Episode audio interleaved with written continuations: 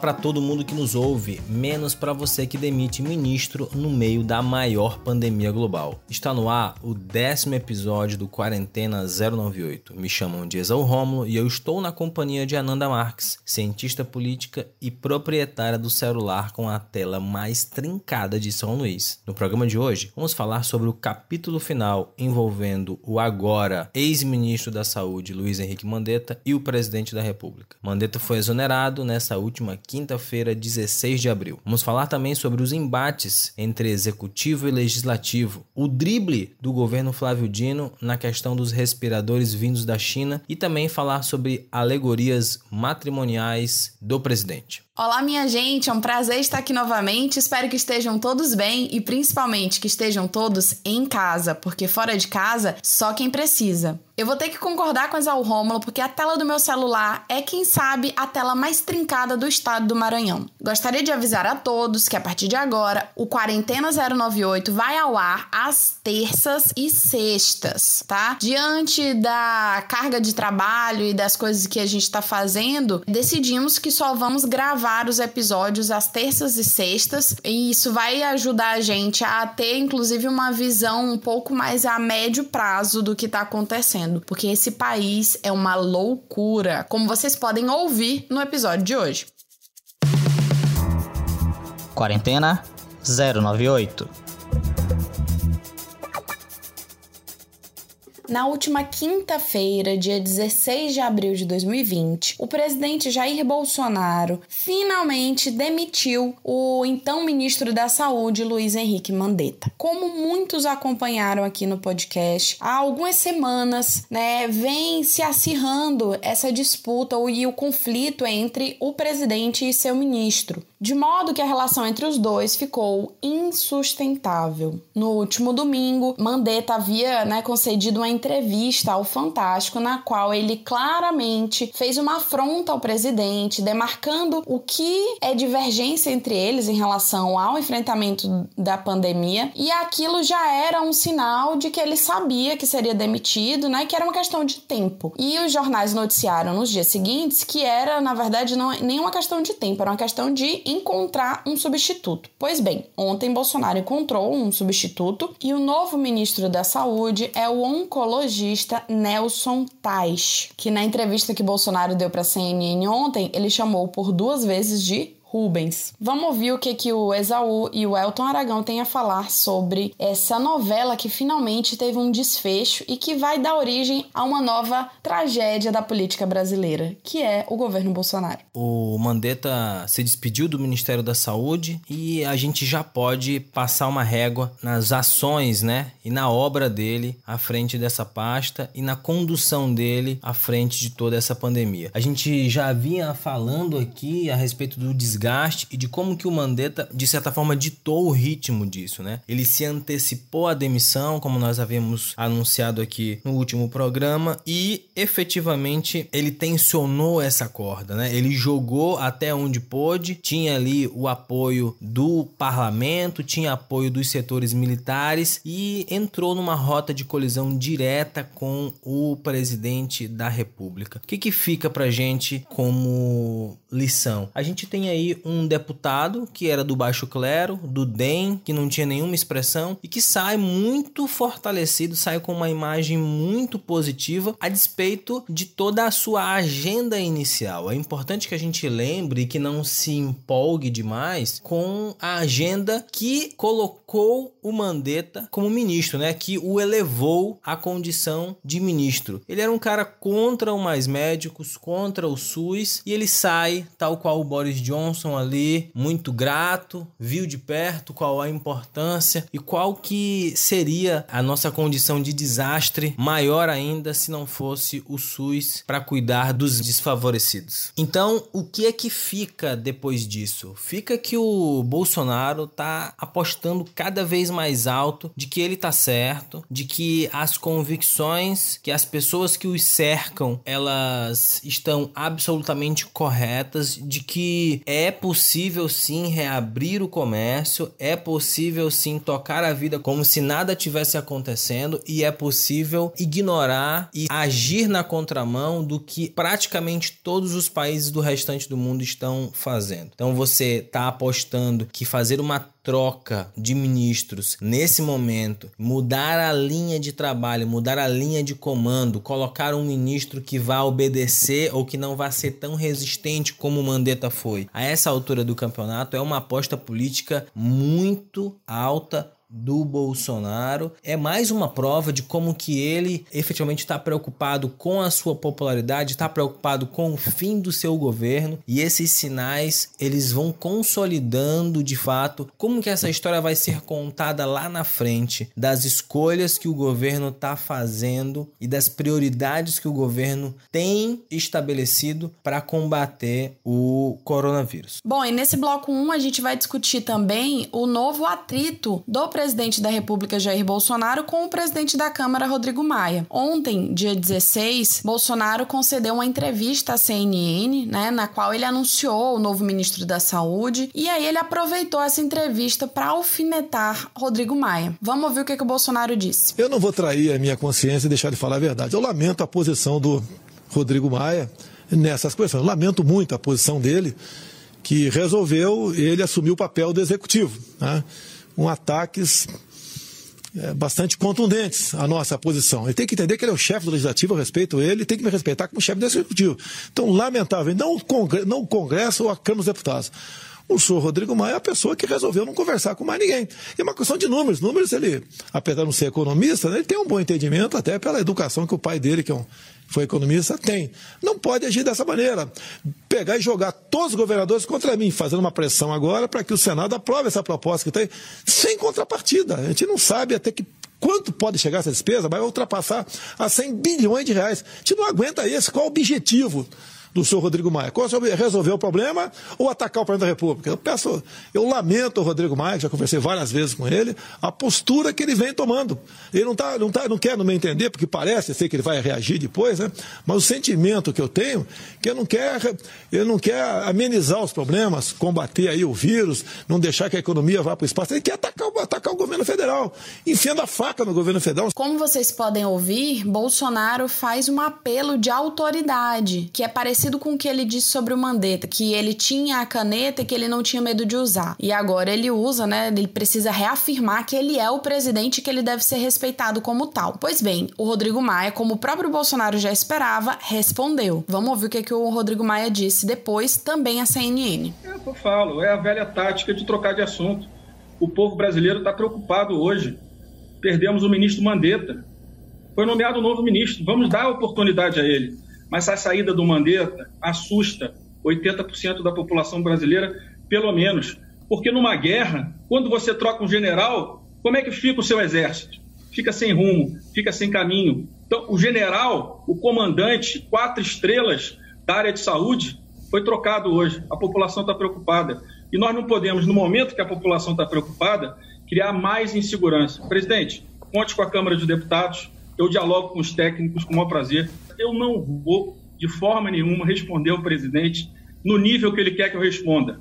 Eu vou responder, como eu disse, ele taca as pedras e nós mandamos as flores, porque é isso, é disso que se trata esse momento de crise, de união, de união por um objetivo só, que é salvar vidas, empregos renda em empresas brasileiras. Bom, essa parece ser a estratégia mais antiga do Bolsonaro, né? Que é criar cortinas de fumaça. O próprio Rodrigo Maia acusa ele disso, de que diante da saída do Mandetta, de como isso é negativo, de como isso é preocupante, o presidente está procurando um novo bode expiatório, um novo álibi para causar uma outra situação que chame mais atenção do que aquela que ele mesmo criou. Vamos ouvir o que, que o nosso colega Elton Aragão tem a dizer sobre esse novo atrito público entre Bolsonaro e Rodrigo Maia. Olá a todos, bom dia, boa tarde, boa noite. Mais uma vez o Elton Aragão no Quarentena 098. Aqui dessa vez para a gente comentar sobre mais um embate entre o presidente Bolsonaro e o presidente da Câmara, Rodrigo Maia. Como o Isaú falou, a gente tem uma necessidade de afirmação do Bolsonaro que a gente pode até expandir um pouco ela, não só para esse embate com o Rodrigo Maia. Isso vem acontecendo normalmente desde o começo do governo dele. Ele sempre tem essa necessidade necessidade de eu sou a pessoa que faz isso, eu sou a pessoa que faz aquilo, eu sou o que assina tal coisa, quem manda sou eu, e ele tem esse, essa necessidade de mostrar que o poder está com ele, o poder é ele. Nesse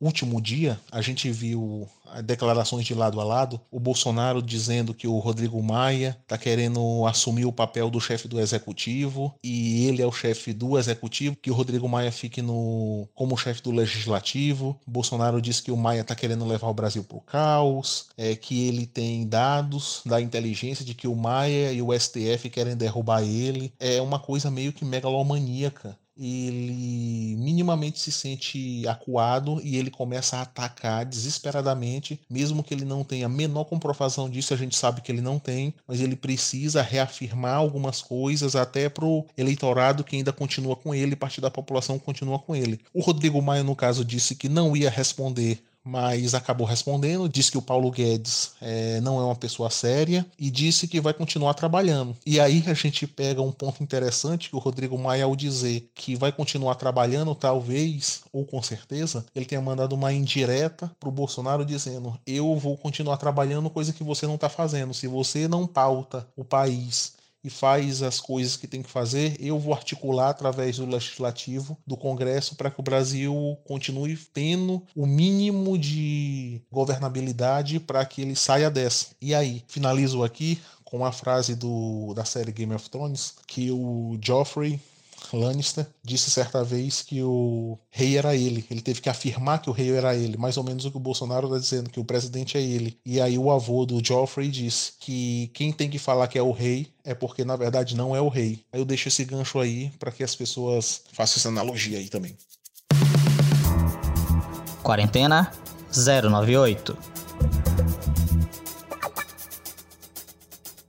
Bom, para quem não sabe, respiradores atualmente valem muito mais do que valiam alguns meses atrás e tem acontecido muito no mercado internacional de países passarem à frente nas compras que já estejam reservadas. Por exemplo, em março desse ano, o governo do Maranhão havia reservado a compra de respiradores de uma fábrica de Santa Catarina, mas o próprio governo federal bloqueou essa transação e distribuiu esses equipamentos de acordo com critérios próprios. Depois disso, o governo governo do Maranhão havia reservado 150 respiradores da China, mas a Alemanha passou na frente, pagou mais e levou né, essa carga. Depois, isso se repetiu de novo com os Estados Unidos, que passou na frente do governo maranhense e conseguiu levar respiradores que estavam reservados. Pois bem, o governo do Maranhão resolveu montar uma operação de guerra para conseguir trazer os respiradores comprados da China sem essa interceptação ou sem que o governo federal retesse esses equipamentos equipamentos. A rota que o governo maranhense montou passava pela Etiópia, de modo a escapar né, desse radar dos países europeus e dos Estados Unidos. E o que aconteceu foi que os equipamentos conseguiram chegar na última terça-feira, dia 14 de abril, até o Maranhão. E isso teve uma repercussão muito grande, né? Saiu matéria em vários jornais de circulação nacional sobre como é que o governo maranhense conseguiu fazer o que muitos países não conseguem e o que o próprio governo federal não tem feito, que é garantir esses equipamentos que são essenciais ao tratamento do novo coronavírus. É, então nós temos dito aqui que os governos estaduais têm se movimentado de forma bastante contundente para lidar com essa crise. Então, a partir do momento em que há um espaço, que o governo federal deixa um espaço para que esses governos estaduais atuem, ações como essa do governo do Maranhão acabam é, ficando cada vez mais preponderantes. Então você imagina o que, que é uma operação dessa para que a população maranhense tenha acesso e não espere tanto, né? A gente está dizendo que desde já há algum tempo de que cada dia, cada semana ela acaba sendo decisiva para tentar retardar o colapso colapso dos sistemas de saúde e uma ação como essa, ela só demarca ainda mais o que é preciso para se fazer para que respiradores cheguem ao solo de cada um desses estados. Então assim, a cooperação internacional tá muito difícil porque os países todos estão em busca desse tipo de aparelho. Chegou na internet na quarta e na quinta-feira alguns comentários a respeito da qualidade desses equipamentos. E fica claro que, assim, além de um preconceito étnico, né? Porque os equipamentos foram comprados da China, tem aí uma carga muito grande, de uma dificuldade muito grande das pessoas em lidarem com esses esforços, né? Porque, assim, você imagina toda essa logística que a Nanda explicou, que é uma logística de fato de filmes norte-americanos. Só que isso é bastante curioso. Enquanto os norte-americanos nos filmes de Hollywood são os que desenrolam as coisas, são os que fazem as coisas acontecerem, na vida real eles estão agindo com pirataria. Eu fico intrigado, Ananda Marques, para saber que ator nacional vai representar Flávio Dino quando a gente for fazer um filme dessa operação de guerra. Bom, nesse segundo bloco a gente vai falar também sobre a gramática, a linguagem que o presidente Jair Bolsonaro usa quando ele está falando de rupturas ou de alianças políticas. Né? É comum Bolsonaro utilizar metáforas associadas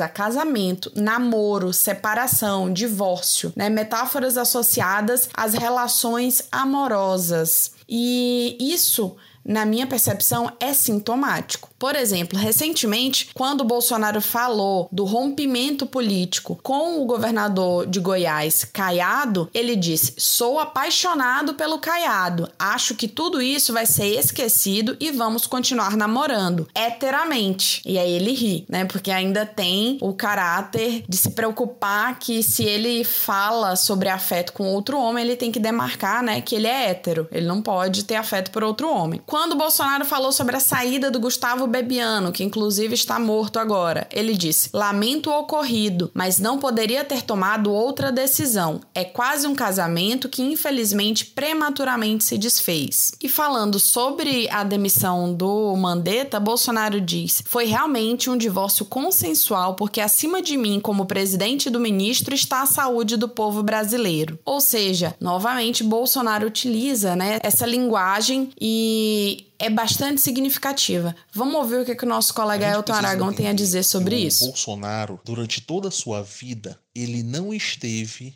inserido em espaços sociais que pudesse proporcionar a ele ter um outro vocabulário desse que ele tem hoje. Então a gente vê que ele faz muito comparativo com casamentos, com relação às parcerias políticas e às alianças políticas que ele faz. Isso não é uma crítica ao Bolsonaro por não ter um vocabulário é, tão rebuscado. É uma constatação. Ele nunca teve essa oportunidade. É, quando eu digo oportunidade, é que ele na infância e juventude teve uma criação X, é, machista, muito provavelmente. Ele teve um espaço altamente restrito, que foi o exército, e ele passou praticamente três décadas da vida dele na política e aonde ele teve pouquíssima participação nos grandes debates políticos do Brasil. Todo mundo sabe que ele sempre ficou à margem desses grandes debates. Então Bolsonaro ele tem essas alegorias é por conta desses, dessa trajetória de vida dele dos espaços onde ele esteve inserido. É, não dá para cobrar do Bolsonaro ter comparativos mais refinados, digamos assim, sendo que ele durante a vida dele não teve essa oportunidade verdade. Aí vira anedota, vira brincadeira. É, mas é uma questão que a gente tem que entender todos os pontos aonde ele teve na vida dele. Bom, eu concordo em parte com o que Aragão fala, porque de fato, né, essa é a gramática da qual o Bolsonaro dispõe. É esse o universo que ele conhece, é a partir disso que ele pensa o mundo. Mas eu acho que sociologicamente falando, tem aí um peso, né, dessa ideia de patriarca. E por que, que eu tô falando de patriarca? Porque o patriarca, ele é a pessoa, a figura que toma decisões sobre as relações amorosas das pessoas, né? Na, na família patriarcal, é o pai que vai dizer com quem a filha casa, com quem o filho casa, que só se torna senhor, só se torna homem quando casa. Então é por isso, na minha percepção, que Bolsonaro tem esse apelo tão grande à ideia de casamentos e divórcios e namoros e relações que não são simplesmente relações amorosas, né? São os códigos, são as relações que são consideradas é, socialmente aceitáveis, são essas categorias que a gente inventou para enquadrar que tipo de vínculo as pessoas têm. E também indica, ao meu ver, como o Bolsonaro encara a política a partir dessas relações pessoais, o que não significa que ele não sabe diferenciar público e privado, porque particularmente eu tenho revisto muito na minha cabeça essa discussão teórica sobre público e privado. E acredito que essa confusão que o Bolsonaro aparentemente faz de tratar as coisas públicas como privadas, de, de ter o filho que é vereador ocupando um lugar que nem existe, porque ele não tem cargo no governo federal, mas de como isso indica uma característica que é metonímica da nossa sociedade brasileira. Uma sociedade que é herança, que é resultado da colonização, que tinha como base de organização a família patriarcal.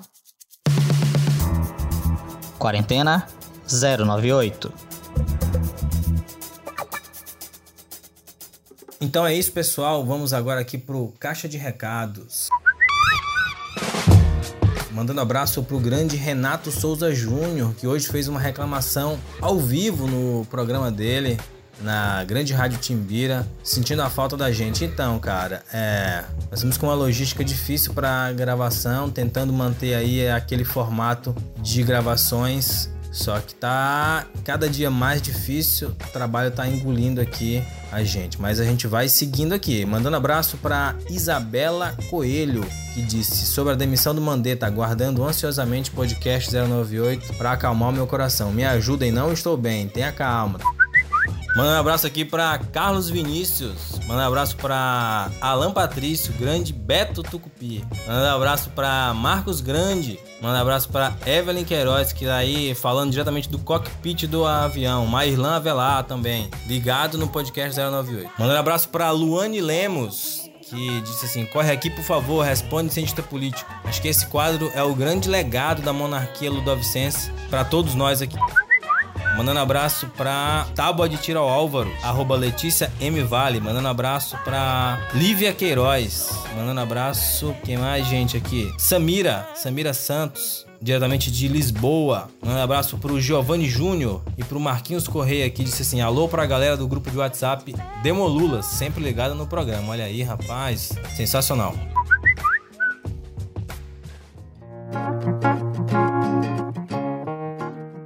É isso, pessoal. O Quarentena 098 fica por aqui. Lembrando a todos que esse programa é uma idealização de Exal Rômulo e Ananda Marques. A produção é do Elton Aragão, o design Kainan Oliveira, o roteiro Ananda Marques, a edição e direção Cylon Souza. Um grande abraço a todos e até a próxima.